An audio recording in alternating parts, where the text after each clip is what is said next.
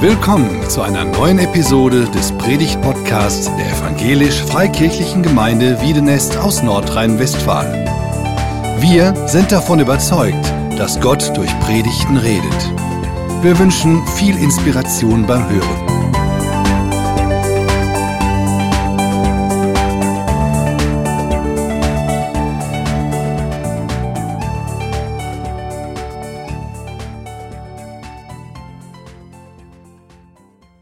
Einen schönen guten Morgen, auch von meiner Stelle.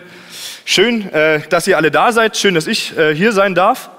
Und zu Beginn meiner Predigt möchte ich euch in eine Situation hineinnehmen, die ich so vor sieben, acht Jahren, würde ich sagen, doch des Regelmäßigen erlebt habe. Ähm, das war damals meine Zeit am Gymnasium, Matheunterricht. Der Lehrer steht vorne und erzählt da irgendwas von irgendwelchen Formeln, so minus p q halbe zum Quadrat und so ein Zeug. Und Thoralf sitzt im Unterricht und denkt sich, bitte was? Ich habe mich nach links und nach rechts umgeguckt zu meinen Sitznachbarn in der Hoffnung, dass die mir irgendwie helfen können. Aber deren Gesichter waren genauso ratlos wie meins. Klar hätte ich mich jetzt melden können und sagen, hier, Herr Lehrer, ich habe das nicht verstanden, können Sie das nochmal erklären? Ja, aber das ist ja peinlich, ähm, also jetzt vor der ganzen Klasse irgendwie so zu bekennen, ich bin der, der es nicht verstanden hat.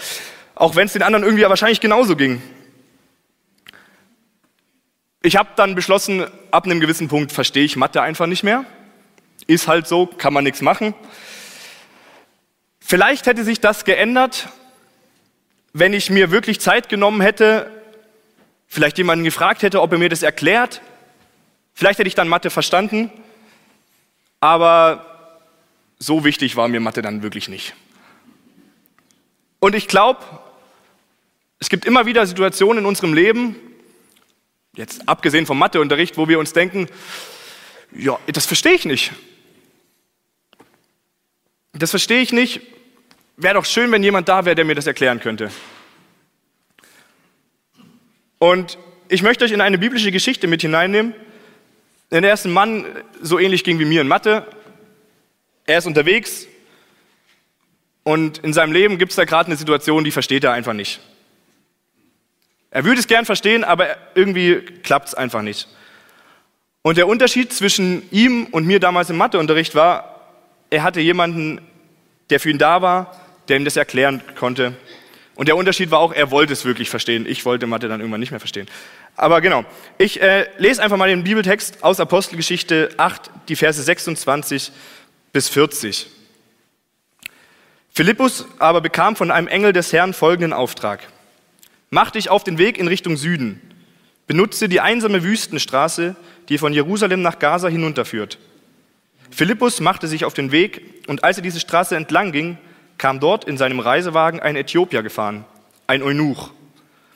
Es handelte sich um einen hohen Würdenträger, den Finanzminister der Kandake, der äthiopischen Königin.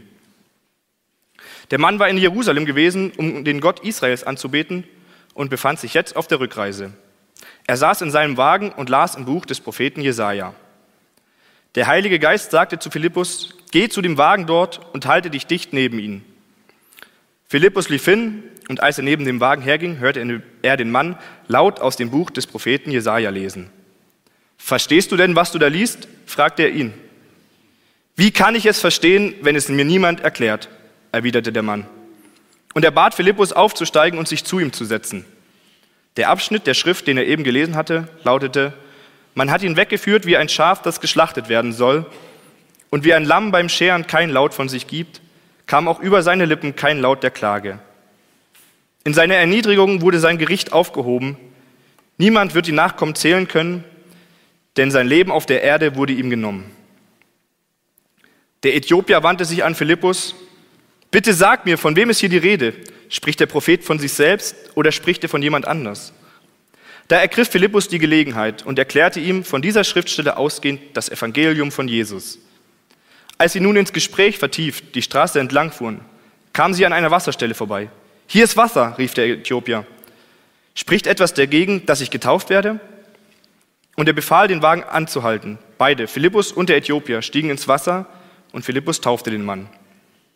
Als sie wieder aus dem Wasser stiegen, wurde Philippus plötzlich vom Geist des Herrn ergriffen und an einen, an einen anderen Ort versetzt, und der Äthiopier sah ihn nicht mehr. Trotzdem erfüllte ihn eine tiefe Freude, als er nun seine Reise fortsetzte. Philippus befand sich, äh, fand sich in Aschdod wieder. Er zog nordwärts und verkündete in allen Städten das Evangelium, bis er schließlich nach Caesarea kam.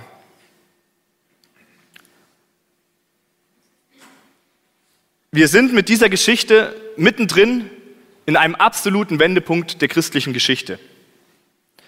Ich gebe mal noch ein bisschen Kontext zu, der, äh, zu, der, zu, dem, zu dem Text. Ähm, es ist so im gesamten Kapitel 8 der Apostelgeschichte geht es darum, dass Menschen zu Jesus finden.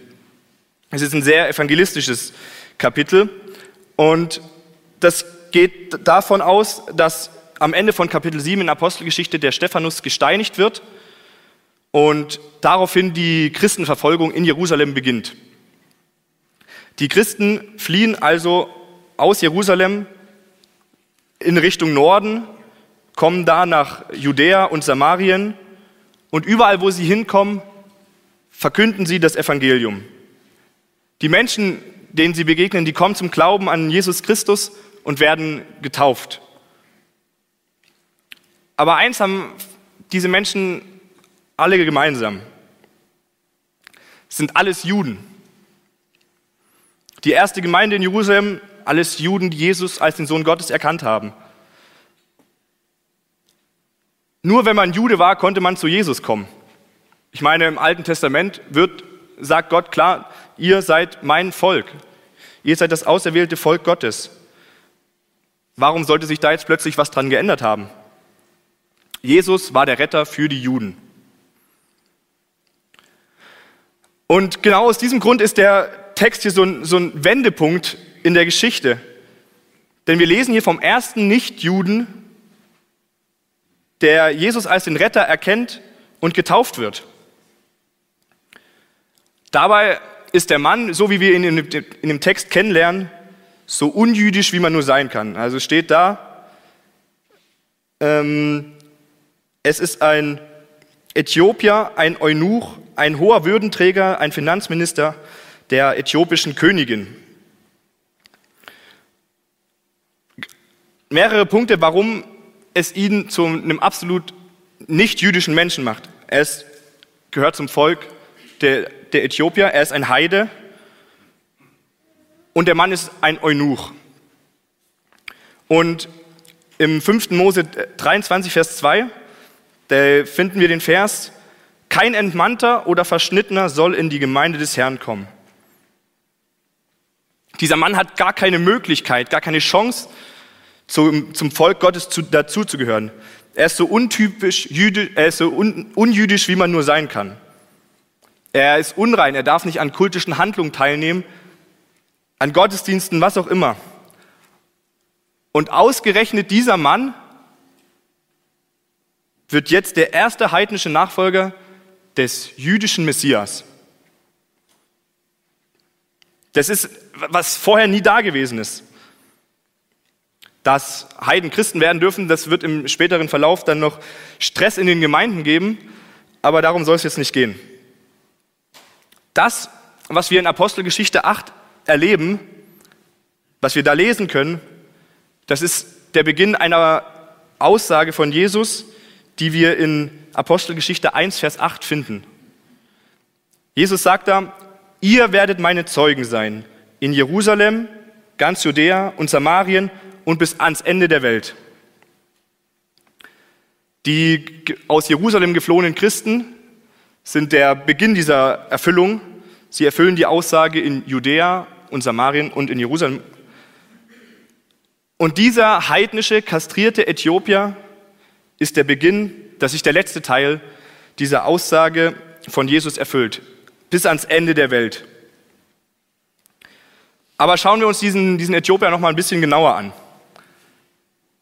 Was, was war das für ein Mann, abgesehen von seinen Eigenschaften, die wir schon jetzt in der Bibel lesen konnten? Wir, wir erfahren, dieser Mann ist auf der Suche nach Gott. Er hat in sich so eine, so eine tiefe Sehnsucht gespürt, ich möchte Gott kennenlernen. Die äthiopischen Götter, die er da irgendwie hatte, die konnten diese Sehnsucht nicht stillen. Also hat er weitergesucht, ist dabei wahrscheinlich irgendwie in Kontakt mit jüdischen Missionaren gekommen und hat gemerkt, dieser Gott, der, der kann meine Sehnsucht stillen. Er möchte zum Volk Gottes gehören, er möchte an diesen Gott glauben, aber er kann bzw. darf nicht. Vielleicht hat er das schon irgendwie so geahnt, als er sich mit dem Glauben da beschäftigt hat, dass es für ihn als kastrierten Äthiopier Heiden schwierig wird, aber er möchte nicht aufgeben. Er möchte diesen Gott kennenlernen, er möchte diesem Gott begegnen. Also macht er sich auf eine Reise nach Jerusalem. Entspannte 2000 Kilometer. Das war eine ganz schöne Strecke und das, damals war Reisen kein Zuckerschlecken. Aber in Jerusalem, da steht der Tempel, das Haus Gottes. Wenn er mit seinen Voraussetzungen diesen Gott irgendwie kennenlernen kann, dann doch da. Ja, vielleicht wird er nicht den ganzen Segen so abbekommen, aber wenigstens so, so ein Stückchen. Mit dieser Hoffnung und mit dieser Sehnsucht macht sich der Mann auf den Weg.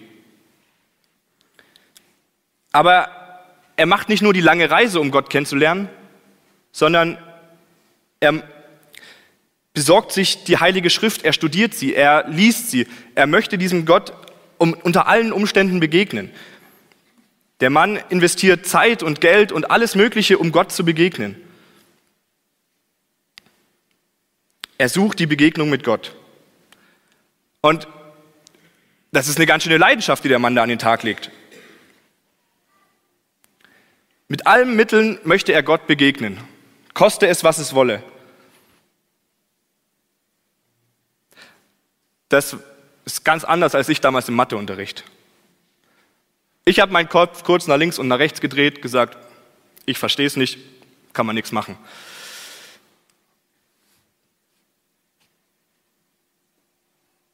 Aber wenn man Dinge finden will, dann muss man nach ihnen suchen. Es gibt Zeiten, da fühle ich mich Gott nicht fern, äh, fühle ich mich Gott fern. Ich habe den Eindruck, Gott ist irgendwie nicht mehr nah bei mir. Und dann denke ich mir, Gott, Gott, wo bist du? Was soll das? Ich drehe meinen Kopf kurz nach links und nach rechts, sage, oh, ich finde Gott nicht. Kann man nichts machen. Aber ich sage mal so, in den wenigsten Fällen ist es Gottes Schuld, dass ich mich so fühle. Ich, ich habe den Mist gebaut, warum ich mich Gott fern fühle. Ich, ist meine Schuld. Und es ist meine Aufgabe auch wieder leidenschaftlich nach Gott zu suchen. Und die Frage ist, bin ich so leidenschaftlich wie der Äthiopier? Dieser Mann, das ist, ich, das ist ein Vorbild so in, seiner, in seiner Leidenschaft, in, sein, in seinem Streben nach der Begegnung äh, zu Gott. Mit aller Kraft, er investiert Zeit und Geld, wie gesagt. Er geht Schritte auf Gott zu. Klar wäre es für uns auch leichter, für mich leichter, sich ins Schneckenhaus zurückzuziehen und sagen, alles blöd, alles schlecht, enttäuscht, genervt, frustriert zu sein. Aber dadurch lösen sich Probleme nicht. Wie der Äthiopier sollten wir Gott mit allem, mit aller Leidenschaft, mit allem, was wir haben, suchen, mit ganzer Kraft, mit vollem Einsatz. Besonders wenn es uns nicht gut geht. Nicht nur kurz den Kopf nach links und rechts drehen und sagen, ah, alles blöd und unser Schicksal einfach akzeptieren.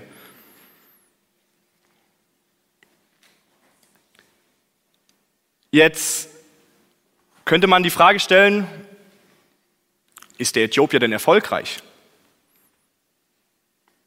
Hat er mit seinen Bestrebungen Gott gefunden? Klar, er hat alles gegeben, aber hat er Gott gefunden? Ich glaube nicht, dass er zufrieden auf seiner Rückreise von Jerusalem war. Ich glaube, er saß da ein Stück weit frustriert in seinem Wagen und hat Jesaja gelesen und war so, Gott, wo bist du denn? Ich, ich, also irgendwie konnte er ihn nicht finden, mit all seinen Bestrebungen, mit all seinen Bemühungen.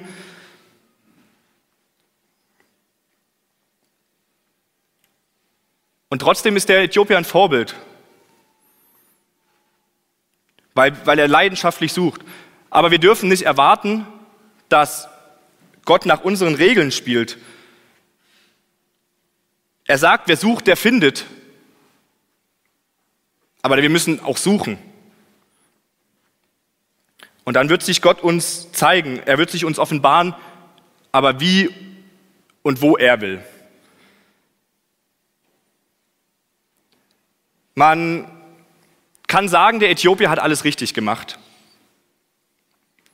Und trotzdem begegnet ihm Gott auf irgendwie so völlig absurde Art und Weise, so wie es der Mann definitiv nicht erwartet hat.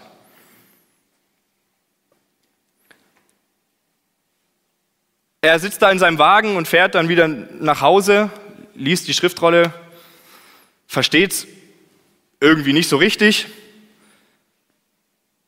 Ist, also ich, wie gesagt, ich denke, der ist schon ein bisschen frustriert da an der Stelle. Und dann trifft er da auf diesem einsamen Wüstenweg, super unwahrscheinlich, dass er da jemanden trifft, trifft er da plötzlich einen Menschen, der ihn fragt, verstehst du, was du da liest? Und der Äthiopier, der wird irgendwie frustriert geantwortet haben, wie soll ich es denn verstehen, wenn es mir niemand erklärt? Wie, wie soll ich es verstehen? Und im Philippus sieht er die äh, begegnet Gott dem Äthiopier. Für den Äthiopier ist es die Möglichkeit zu verstehen, sich erklärt, äh, das Wort Gottes erklärt zu bekommen. Das, was er da liest, erklärt zu bekommen. Durch Philippus begegnet Gott dem Äthiopier. An einer Stelle, wo der niemals damit gerechnet hätte.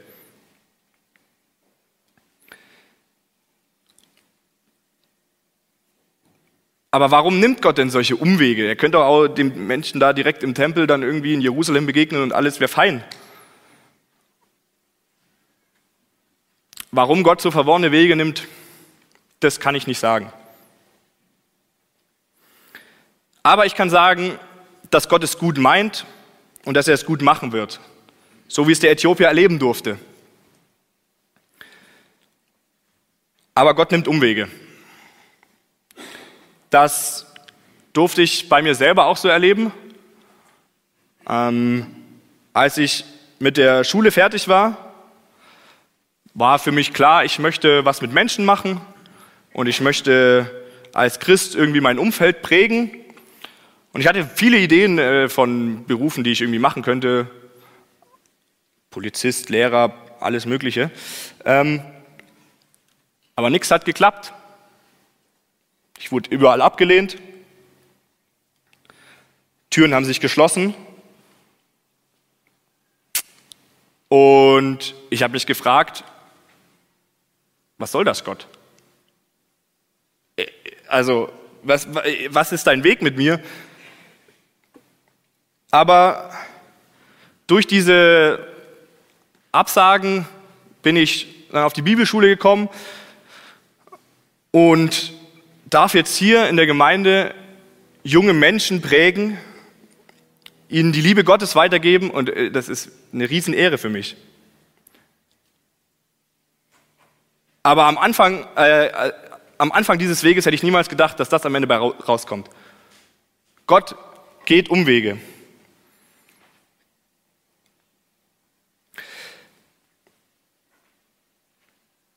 Es gibt keine Geheimtipps oder den, den Way to go, um Gott zu begegnen. Also ich kann jetzt nicht mich hier hinstellen und sagen, wenn du jeden Tag betest, Bibel liest, dann wird Gott dir auf jeden Fall begegnen.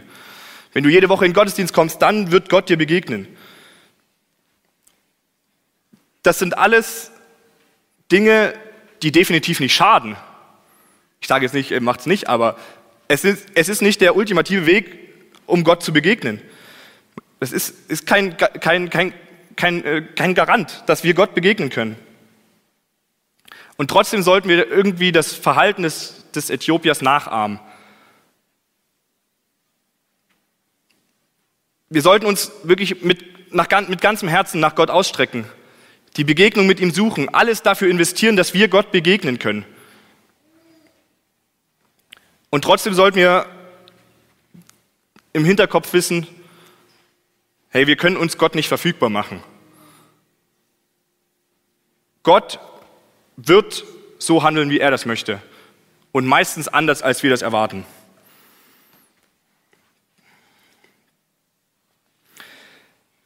Schauen wir uns noch mal ein bisschen den Philippus an. Philippus, das ist ein Urgestein der Jerusalemer Gemeinde. Auch er ist nach Samarien geflohen und durfte dort erleben, wie Menschen zum Glauben kommen. Er ist da gerade mittendrin in einer wirklich erfolgreichen Gemeindegründung und er hat da alles, äh, alles Mögliche zu tun. Er ist, hat viel um die Ohren. Er ist mit Taufen beschäftigt. Jeden Tag kommen neue Leute dazu. Es steht geschrieben, die Stadt war voller Freude. Also, wie gesagt, jeden Tag neue Leute dazu. Der Philippus ist gemachter Mann, hoch angesehen, einfach ein, ein cooler Typ. Und er bekommt den Auftrag, Mach dich auf den Weg in Richtung Süden, benutze die einsame Wüstenstraße, die von Jerusalem nach Gaza hinunterführt. Und ich an Philippus Stelle würde mir da so denken, echt jetzt? Äh, nimm doch jemanden, der gerade nicht so beschäftigt ist wie ich. Also ich bin hier gerade wirklich, also neue Leute, ich muss den von deinem Liebe erzählen, ich muss die taufen. Ich bin hier wirklich beschäftigt. Ich, also ich kann gerade nicht. Und dann auch noch da die einsame Wüstenstraße von Jerusalem nach Gaza. Da ist nichts los, was soll ich denn da? Weißt du, wie weit das ist? Das sind 80 bis 100 Kilometer, die ich da jetzt zu laufen habe. Und dann hast du mir nicht mal einen konkreten Auftrag gegeben? Come on, das ist ein schlechter Witz. Aber wir können wirklich froh sein, dass der Philippus damals da war und nicht ich. Weil die Reaktion von Philippus ist, er geht los. Er macht sich auf den Weg. Er vertraut dem Reden Gottes.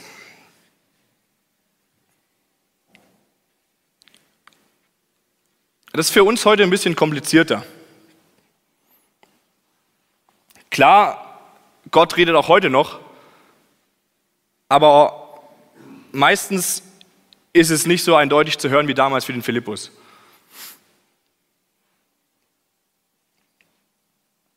Aber Gott spricht heute noch und es ist für uns zu erkennen, was Gottes Reden ist.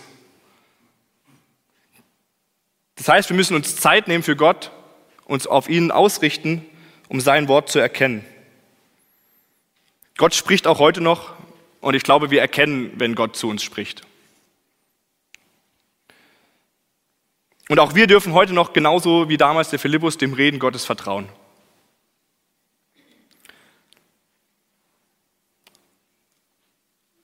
Ich möchte an der Stelle einen ganz kleinen Exkurs machen.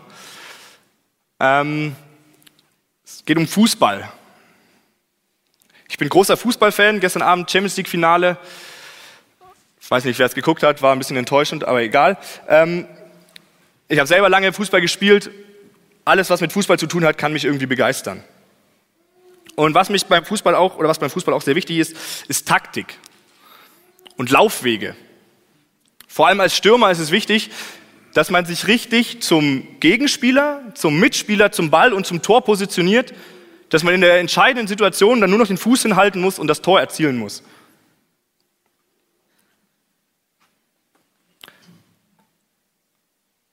Philippus ist so ein Stürmer.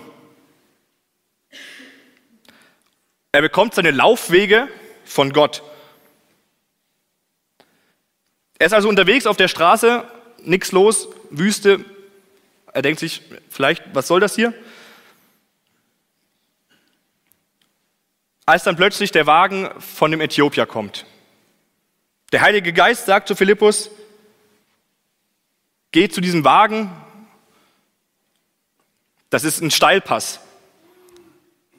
Und Philippus hält den Fuß rein und sagt, ich mache das Tor.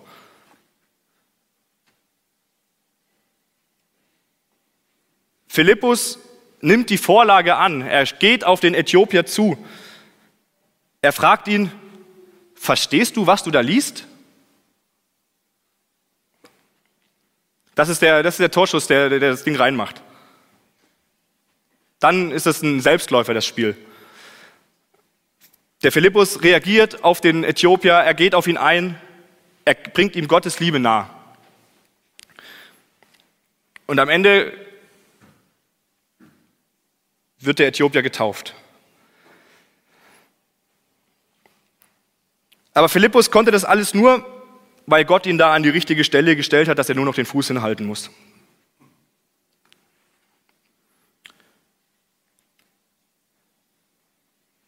Gott hat auch uns an die richtige Stelle gestellt.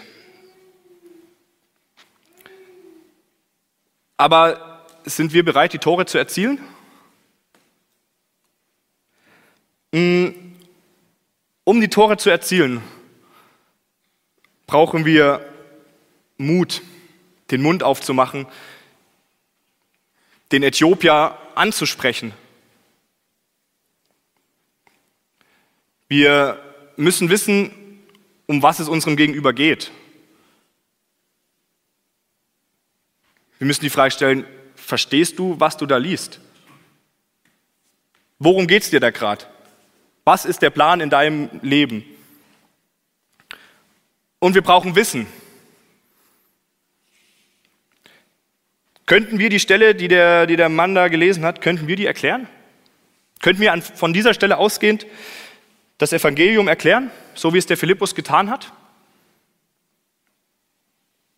Also ich bin davon überzeugt, dass, dass wir das hinkriegen würden irgendwie. Aber das setzt voraus, dass wir uns mit dem Wort Gottes beschäftigen. Dass wir mehr wissen wollen, dass wir selber mehr wissen wollen, um das Wissen weitergeben zu können.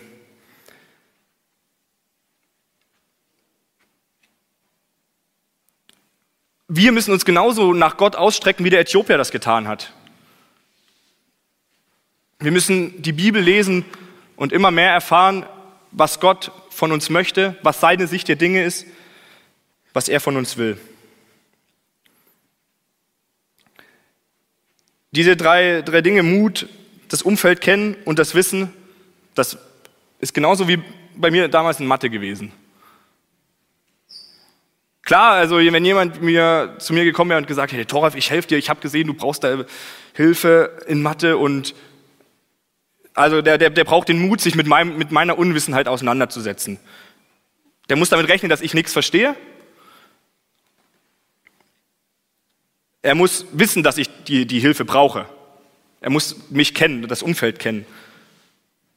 Aber wenn dieser nette Mensch, der da auf mich zukommt, dann am Ende sagt, nee, ich verstehe es ja selber nicht, dann ist mir nicht geholfen. Dann bleibe ich auf meinem Wissensstand stehen. Deshalb ist es für uns essentiell, uns mit dem Wort Gottes auseinanderzusetzen, tiefer einzutauchen, uns danach auszustrecken.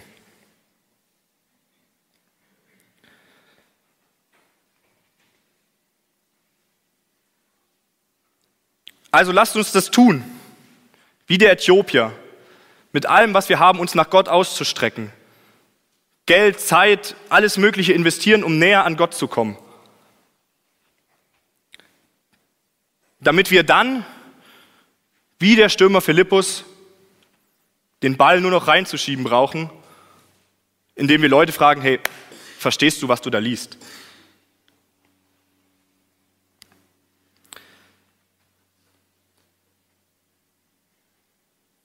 Ich möchte gern beten und Könnt dazu gern stützen bleiben.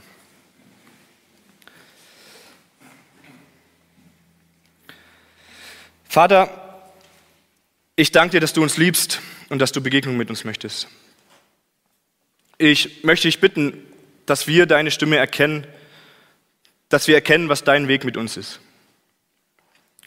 Ich möchte dich um Leidenschaft bitten, dass wir dich jeden Tag aufs Neue suchen, uns nach dir ausstrecken und dich immer besser kennenlernen. Ich möchte dich bitten, dass du uns mit Mut ausrüstest, dass wir unseren Mitmenschen deine Liebe näher bringen können. Ich danke dir, dass du uns ausrüstest und dass wir wissen dürfen, dass du derjenige bist, der handelt. Wir preisen dich in deinem Namen. Amen.